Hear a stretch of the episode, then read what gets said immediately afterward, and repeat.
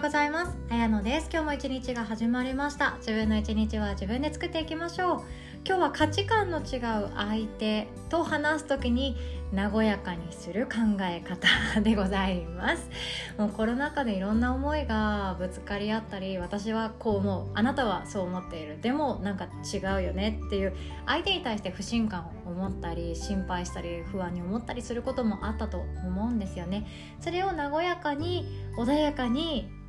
相手と接するっていう考え方やり方がありますのでそのお話でございます。そしてその前に1点だけお知らせさせてください。周りの人の心に幸せの種まきをしたいというリーダーを生み出すことを目的としたウェルビーグヨガを動画セットにして販売しております。ご自身で瞑想だったりマインドフルネスあとは呼吸法っていうものをリードしていきたいなって思ってる方向けの動画セットになっておりますので慈悲の瞑想とかあとは自分軸で立つ座るっていうやり方だったり腹式呼吸のやり方っていうものもお伝えさせていただいております。でこちらはライセンスフリーとなっておりますので動画のスクリーンショットを撮っていただいて画像をですねメモ代わりにして使っていただけるようにしております。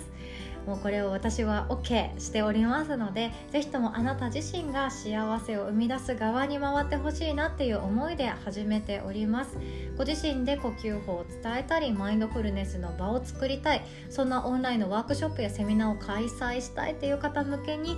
用意しておりますのでこの音声の概要欄からチェックしていただけますととてもとても嬉しいです。ということで本題でございます。価値観の違う相手とうまく付き合っていくやり方があります。いくつかあるんですけど一番のおすすめはアイメッセージで伝えるっていうことなんですね。これは相手と喧嘩した時うまくいかなくなった時っていうのにもおすすめのやり方ですし異性相手が男性だ相手が女性だっていう時にもアイメッセージで伝えると伝わりやすいっていうふうにも言われています。で価値観っていうのはみんな違っているのはお分かりですよね。個性も違うじゃないですか。個性も違うし誰もが大切にしているものとか優先順位とか好きなものっていうものは違うんですね。なのである人は LINE に対してメッセージを早く返すっていうことを大切にしている人もいるかもしれない。でもある人は LINE っていうメッセージのやり取りの手段っていうのは自分の隙間時間空いている時間に余裕がある時に返すものだっていう定義にしてる人もいるかもしれない。またある人は3日以内にお返事すればいいよね。それよりも中身の濃い内容の方がいいよね。って思ってやってる人もいるかもしれないですね。なので一人一人自分が LINE メッセージを送る受け取るについても大切にしているものとか優先順位が違います。でもですよ。恋愛になってみるとなんで既読したまま返事返してくんないのとか何で私はハートマークいっぱい使ってるのにあなたは絵文字1個もつけずに点と丸だけの文章なの？みたいな。形だったり あの価値観っていうものが違うのでそういうねこともありますよね。可愛いなって私は思うんですけど恋愛になってしまうとそうなっちゃうんですよね。既読スルーされてしまうと何が一番嫌かってその既読スルーをする相手に対してただ腹が立つのじゃなくってその裏側の気持ちっていうのは既読されて読んでくれてるのにすぐに返事を返してくれない。私のことってそんなに大切じゃないの？なんだか虚しいわっていうそっちの気持ちの方が強いですよね。だから腹が立ったり苛立ったり相手に分かってほしいから注目をしてもらったりっていうような行動をとってしまいます。じゃあここでもできますよね。愛メッセージ。愛っていうのはあの英語の愛なので私はっていうことですよね。なので私は既読スルーをされてとても虚しい。お返事ができないくらい忙しいのであればそれはそれで仕方がないんだけれども私は寂しいということだけ伝えておくねっていうことでもよかったりするんですよね。でマスクについてもそうですよ。マスクつけていないっていうのが絶対ダメっていうのって違うじゃないですか。相手の体のことだったり相手が大切にしているものがまた別のところであればなおさらです。つけられないつけちゃ死んじゃうっていう人も中にはいます。上手に呼吸ができないとかもそうなんですよ。本当あの隣にいる人が自分と全く同じっていうことないのに 多くの人が私も含めてですけど自分と同じ価値観でここに来てんだよねとか私が思ってるようなことをあなたも想像してんだよねっていうスタンスで話してしまうこともあります。なので私の音声配信もですね時にはちょっと自分で客観視して聞かなきゃなって思っていて私がこうですよねってみんなそう思ってるじゃないですかっていう話し方をすることがあってもえもしかしたら違ったかもしれない。しれなって思うようなあのちゃんと自分で見返すっていう癖を今ですねつけているんですね。それでもやっぱり難しいですよ。自分と全く同じな人が一人もいるわけないのにみんなこういう時って悲しいよねこういう時って嬉しいよねっていうのをあたかも当たり前のように言ってしまうっていうのも危ないことだなって思います。なのでマスクをしていない人がいてめっちゃ腹立つ。その感情の裏側っていうのはえあなたマスクしなくて大丈夫？ちょっと心配なんだけどっていう私は心配だよ私はあなたのことがちょっと気になって仕方がないんだよねっていうアイメッセージで伝えるとただ腹立つとか苛立つとかその人だけずるいじゃないかっていうようなイメージからまた一本深い本当の心理に触れることができるわけなんですよね。で価値観の違いってあの気づかない瞬間の方がこれまで多かったんですね。でこれ面白くってコロナ禍家だったら家族と多く過ごす時間も増えました。外に出かけられないから家にいましょうとかあのずっと自粛してくださいねとかお出かけしていい場所もここですよ的な感じで私たちで頑張って耐えてきたわけなんですけどその中で価値観っていうものが違い価値観の違いが顕著になるっていう瞬間が多くあったと思うんですね。家族だけでなくても友達とか例えばじゃあ私だったら私行くとこほとんどなくてですね大阪にお引越ししてからもお出かけ先としてはあのスーパーと子供の子供園と,、えーと、あと友達の家習い事ついでに行く友達のお家のこの3か所ぐらいなんですね。で時たまホームセンターぐらい。